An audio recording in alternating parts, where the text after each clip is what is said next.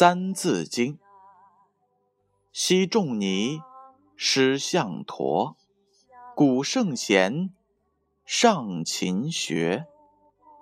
赵中令读鲁论，笔记事学且勤。披蒲鞭，削竹简，笔无书，且知勉。头悬梁，锥刺股，彼不教，自勤苦。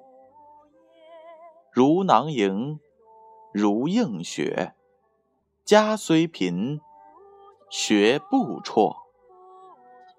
如负薪，如挂角，身虽劳，犹苦卓。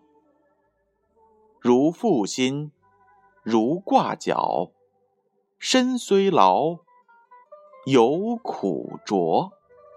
这句话的意思是，汉朝的朱买臣以砍柴维持生活，每天边砍柴边读书。隋朝李密放牛，把书挂在牛角上，有时间他就读。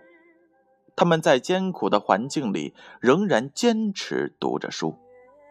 启示是这样的：朱买臣和李密，一个打柴，一个放牛，生活都非常的贫穷，但他们能自己发奋读书，后来都成为了非常出色的人。我们有这么好的学习环境，怎么能不努力学习呢？注释是这样的：如负薪，负指背的意思；如挂角，挂角指隋代的李密，他曾替人放牛，把一捆书挂在了牛角上边，一边走一边读书。